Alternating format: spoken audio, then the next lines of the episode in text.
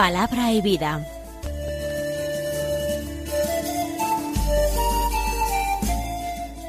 Con el padre Manuel Horta, desde Sevilla.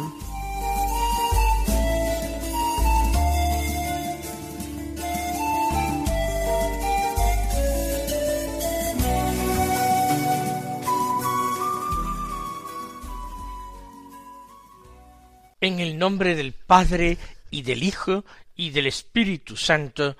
Amén. Alabados sean Jesús y María. Muy buenos días, queridos amigos, oyentes de Radio María y seguidores del programa Palabra y Vida. Hoy es el miércoles de la semana trigésimo tercera del tiempo ordinario. Es 16 de noviembre. La Iglesia celebra diversos santos en este día que de los que puede hacerse memoria litúrgica. Por ejemplo, se celebra a Santa Margarita de Escocia, que fue reina de Escocia, pero que había nacido en Hungría. Estamos hablando de una reina medieval, cuyo año de nacimiento exacto no se conoce, pero que aproximadamente fue por el año cinco más o menos. Había nacido en Hungría, pero se casó con el rey de Escocia, el rey Malcolm III. Tuvo ocho hijos, seis varones y dos chicas. Fue una mujer buena, bondadosa, llena de caridad. Su marido era un hombre rudo, pero todo lo bueno que hizo fue inspirado por su esposa, que lo atrajo a la piedad y a la práctica de la caridad, construir iglesias, preocuparse por los pobres, empezando por las personas más cercanas, los siervos de su corte. Fue verdaderamente legendaria y celebrada por sus contemporáneos aquella inmensa bondad y caridad de la reina. En el año mil noventa y tres estando ella gravísimamente enferma, su marido y uno de sus hijos, Eduardo, murieron asesinados. Entonces ella se vio embargada de tristeza, profetizó grandes males para su patria adoptiva y cuatro días después del fallecimiento de su esposo murió y fue venerada inmediatamente por el pueblo. Se celebra hoy también la memoria de una santa monja, probablemente cisterciense, aunque eh, la orden benedictina la reclama como suya, Santa Gertrudis, la magna que vivió en el siglo XIII en el monasterio de Helfta, que fue una gran mística, pero una mujer que tuvo también, además de grandes dones místicos, una profundísima cultura latina, en literatura, en música, fue una extraordinaria eh, erudita de su tiempo, pero también fue una mujer que recibió grandes comunicaciones del Sagrado Corazón de Jesús. Ella y la que fue su maestra en el monasterio, Santa Matilde, ambas fueron las impulsoras en la Edad Media, segunda mitad del siglo XIII, del amor, la devoción y el conocimiento del Sagrado Corazón de Jesús. Ya vamos avanzando en esta segunda mitad del mes de noviembre, ya nos vamos acercando a tan solo diez días del comienzo del tiempo litúrgico del Adviento. Las lecturas de la palabra de Dios, particularmente los domingos, tienen esos acentos de fin de ciclo, de fin de una etapa, de fin del tiempo. Comenzará en breve un nuevo año, no un nuevo año civil, pero sí un nuevo año litúrgico. Y será el momento de examinar la conciencia y será el momento sobre todo de comenzar con un renovado empeño, con una ilusión, con una energía, la tarea de nuestra propia santificación. Nuestra santidad es obra de Dios, es gloria de Dios.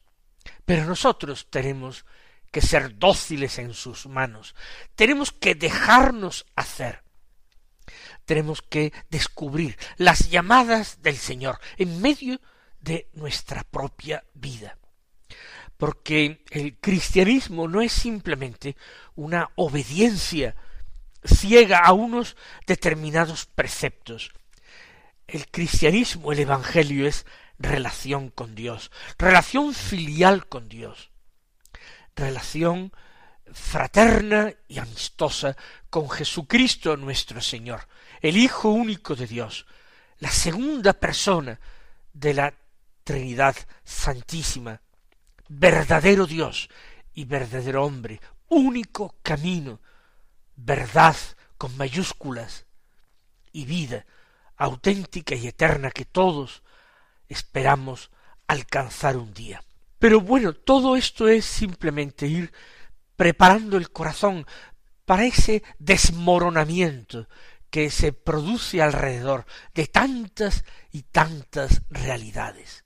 En medio de tan atroces eh, noticias que nos llegan, de tan desconcertantes noticias, de algo que a veces nos sume en el desánimo o en el desconcierto, como acabo de decir, hay que mantenerse en una total, perfecta serenidad. Esa serenidad que nos proporciona la fe en Jesucristo. El cielo y la tierra pasarán, pero mis palabras no pasarán, dice el Señor. Tenemos que agarrarnos a la palabra de Dios cada día para que no se apague nuestra fe y para que no se debilite nuestra esperanza. Nosotros ahora escuchamos el Evangelio de la misa que ya sabemos que es de San Lucas, del capítulo diecinueve, los versículos once al veintiocho que dicen así. En aquel tiempo Jesús dijo una parábola porque estaba él cerca de Jerusalén y pensaban que el reino de Dios iba a manifestarse enseguida. Dijo pues, un hombre noble se marchó a un país lejano para conseguirse el título de rey y volver después. Llamó a diez siervos suyos y les repartió diez minas de oro, diciéndoles negociad mientras vuelvo. Pero sus conciudadanos lo aborrecían y enviaron tras de él una embajada diciendo no queremos que éste llegue a reinar sobre nosotros. Cuando regresó de conseguir el título real, mandó llamar a su presencia a los siervos a quienes había dado el dinero para enterarse de lo que había ganado cada uno. El primero se presentó y dijo Señor, tu mina ha producido diez. Él le dijo Muy bien, siervo bueno, ya que has sido fiel en lo pequeño, recibe el gobierno de diez ciudades. El segundo llegó y dijo Tu mina, señor, ha rendido cinco. A ese le dijo también pues toma tú el mando de cinco ciudades. El otro llegó y dijo Señor, aquí está tu mina, la he tenido guardada en un pañuelo porque tenía miedo. Pues eres un hombre exigente que retiras lo que no has depositado y ciegas lo que no has sembrado. Él le dijo Por tu boca te juzgo, siervo malo, con que sabías que soy exigente, que retiro lo que no he depositado y ciego lo que no he sembrado? Pues ¿por qué no pusiste mi dinero en el banco? Al volver yo lo habría cobrado con los intereses. Entonces dijo a los presentes Quitadle a éste la mina y dádsela al que tiene diez minas. Le dijeron Señor, ya tiene diez minas. Os digo, al que tiene se le da, pero al que no tiene se le quitará hasta lo que tiene. Y en cuanto a esos enemigos míos que no querían que llegase a reinar sobre ellos, traedlos acá y degolladlos en mi presencia. Dicho esto, caminaba delante de ellos, subiendo a Jerusalén. Lo primero que nosotros encontramos en esta parábola de las minas es su notable semejanza con la parábola de los talentos. El esquema es el mismo, también el Señor eh, reprocha al tercero de aquellos eh, siervos suyos diciéndole eh, podías haber entregado este dinero en el banco para que yo al volver lo hubiera cobrado con los intereses. Sin embargo, las diferencias son muy grandes, hay un tema propio, se trata de un hombre noble, la ausencia viene motivada porque va a conseguirse el título de rey, y lo que entrega eh, a sus siervos es una mina de oro a cada uno, la misma cantidad a todos ellos. Y en este caso son diez siervos suyos y les reparte diez minas de oro a cada uno. Más aún, les da un encargo muy concreto, negociad mientras vuelvo. Cosa que no hace el tercero. Mientras que la parábola de los talentos no existe esto, son tres siervos, les da de una forma desigual según la capacidad de cada uno, se marcha sin decirles nada, no se dice que sea un hombre noble y está ausente este tema de que él va a eh, tratar de ser coronado rey. Todo esto es muy distinto. Se trata de dos parábolas distintas o la misma. Vamos a distinguir. Es posible que en la predicación de Jesús, a la base de esto, esté la misma parábola. Pero nosotros no conocemos directamente de labios de Jesús sus palabras, las conocemos a través de los evangelios. Esta ha sido la voluntad de Dios y el querer de Dios. Más aún, Dios ha concedido la inspiración divina a cuatro evangelistas distintos, que relatan los hechos, pero al mismo tiempo los interpretan y dan una catequesis sobre el Señor particular de cada uno. Así pues, las palabras exactas, las mismas palabras de Jesús, es muy difícil rastrearlas. En algunas ocasiones, los exegetas hablan de las ipsísima verba Jesús, es decir, de las mismísimas palabras de Jesús que parecen bastante atestiguadas en todos los evangelios o a través de pequeños detalles se disciernen que son las mismas palabras que pronunció el Señor. Pero en otros casos, nosotros, aun reconociendo que el origen de estas palabras debió ser el mismo, tenemos que tomar como palabra de Dios, como palabra del Señor, que entraña una enseñanza y una revelación del Espíritu, las dos versiones, cada una distinta, cada una con enseñanza diversa. Quizás Mateo, el primer evangelista, que fue además apóstol de Jesús, y que escucharía seguramente en persona estas parábolas, quizás nos dé la versión más exacta. Digo, quizás no tenemos ninguna evidencia. Y tal vez Lucas, que no conoció personalmente al Señor, que no le escuchó personalmente, sino que recogió tradiciones, escritos de eh, personas que habían conocido al Señor, pero, insisto, no lo vio ni lo escuchó personalmente, eh, los días de la vida mortal del Señor, quizás él recoge versiones que había escuchado, quizás versiones interpretadas, filtradas a través de la transmisión oral. Vamos nosotros a centrarnos en esta parábola. Hay un elemento que llama la atención, que es propio de la parábola de las minas y que está ausente en la parábola de los talentos, como hemos dicho. Y es, por una parte, que el que marcha de viaje va a estar una temporada fuera para conseguirse el título de rey. Fíjense que de alguna manera esta eh, presentación del personaje está remitiendo a la persona del mismo Cristo nuestro Señor. Él que sale del Padre, que por su encarnación desciende a la tierra y que ha venido precisamente entre nosotros para conseguir, para alcanzar el título de rey. El verbo de Dios, el Hijo único del Eterno Padre, por su obediencia absoluta al Padre, por el cumplimiento exacto de su voluntad, que constituyó su alimento y su bebida en esos días de su vida mortal, por su muerte, aceptada por amor al Padre y por amor a sus hermanos los hombres, una muerte redentora, una muerte que fue sacrificio agradable a Dios, por su resurrección es constituido Rey eterno.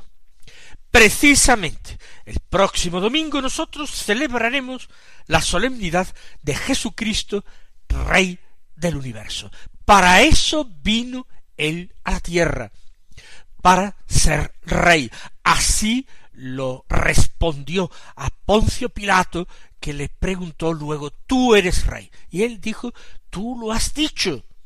Yo soy rey, para eso he nacido, para eso he venido al mundo, para ser rey. Y el Señor muere en la cruz de una manera infamante, rechazado por su pueblo, pero con un título en la misma cruz.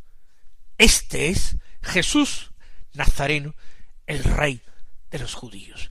Y no se escribe solamente en hebreo, para que se enteren los judíos de quienes se afirma que es rey, sino que se escribe en latín y griego, en las lenguas del imperio, porque todo el imperio ha de conocer, todos los hombres han de conocer que ese que ha muerto es rey. Así pues, Jesús es el personaje protagonista de la parábola.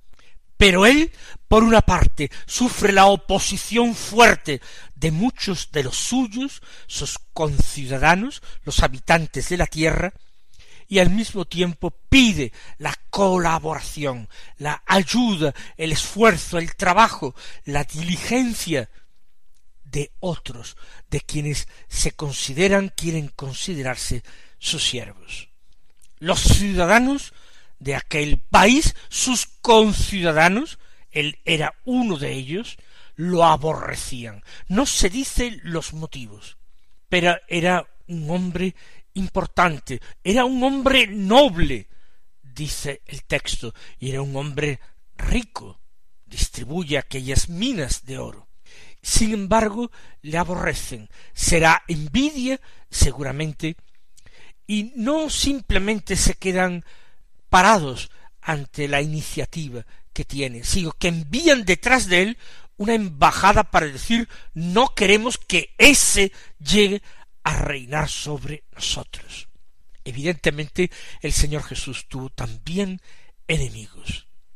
Nadie más digno de él que ser eh, rey y reinar sobre la casa de Jacob para siempre. Él era el rey Mesías. Sin embargo, vino a los suyos y los suyos no le reconocieron, no le quisieron, le expulsaron de entre ellos. Sin embargo, esos enemigos finalmente tienen que ser puestos como estrados de sus pies. Así lo dicen los salmos, así la profecía de la Biblia. En el texto este hombre hecho ya rey poderoso se venga de sus enemigos, manda traerlos y ordena que sean degollados en su presencia. Atención, se trata de un relato, una parábola, no se está describiendo. Lo que sí se está hablando es de un castigo terrible que implica la muerte para aquellos que se han opuesto a tan buen y justo rey. Este es el castigo que espera a los que se le oponen. Lucas escribe su Evangelio para una comunidad que también siente presión del mundo, una comunidad que ya conoce que el mundo la odia y la persigue, una comunidad formada por aquellos que son débiles, pobres y pequeños. Y el mensaje del Señor para esta comunidad y para los cristianos de todos los siglos es que no deben temer, porque Él volverá un día, volverá como rey, ostentando todo el poder y toda la gloria, y Él dará su premio a los buenos y su castigo a los malos. Buenos son sus siervos, los que le obedecen, los que han trabajado, los que se han esforzado, los que lo aceptan contento como rey. A esos les dará diez veces más. Has ganado, has sido fiel en lo pequeño, recibe el gobierno de diez ciudades. Y así él dará a cada uno según sus méritos. Otro ha rendido su mina cinco, pues le dijo toma el mando de cinco ciudades. Habrá una proporción entre la recompensa y el esfuerzo y la fidelidad. Y existen dos clases de enemigos. Una es el que parecía que era su siervo, pero no era un siervo bueno, sino un siervo malo, un siervo que se condena él mismo por sus palabras, porque tiene una imagen de su Señor muy distinta a la realidad. Eres un hombre exigente, que retiras lo que no has depositado y ciegas lo que no has sembrado. Por tu boca te juzgo. Son los falsos amigos, son los que se llamaron siervos, pero no lo fueron, son los que no creyeron lo suficiente para tomarse en serio el encargo que les dio su señor, que no fue otro sino negociad mientras vuelvo. Este siervo malo había guardado la mina en un pañuelo porque tenía miedo, o al menos esa fue su excusa. El castigo quitadle la mina y dádsela al que tiene más, al que tiene diez minas. Y los otros enemigos son los que no simplemente se despreocupan, no son fieles, no escuchan sus indicaciones, no respetan sus órdenes, sino que además positivamente lo combaten, se oponen frontalmente a su voluntad. Se trata de dos clases de pecadores, unos que podemos entender que son los cristianos tibios, los cristianos con una fe totalmente aletargada, muerta, cristianos que viven como si no lo fueran, que piensan que nada merece el esfuerzo que se requiere para vivir ayudados por la gracia según los diez mandamientos. Y otros son la gente del mundo, que claramente se posiciona en contra de Cristo, en contra de Dios, que hace burla de los diez mandamientos, que trata de destruir su reino, que ataca vanamente a la iglesia, que se remueve lleno de ira y de furia contra todo intento y posibilidad de glorificación de este rey. Esos son los enemigos contra los que no habrá clemencia. Al que no se esforzó, se le quitará hasta lo que tiene y se dará al que fue fiel. Pero a estos otros no les espera otro futuro, otra posibilidad que la muerte. Al terminar la parábola, dice San Lucas que dicho esto, caminaba delante de ellos subiendo a Jerusalén.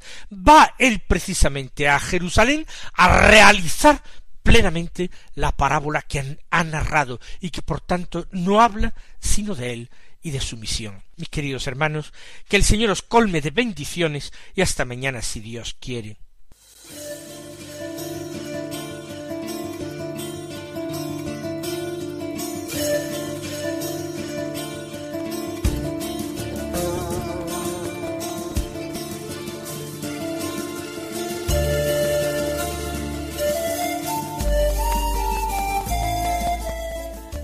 Concluye Palabra y Vida, un programa dirigido desde Sevilla por el Padre Manuel Horta.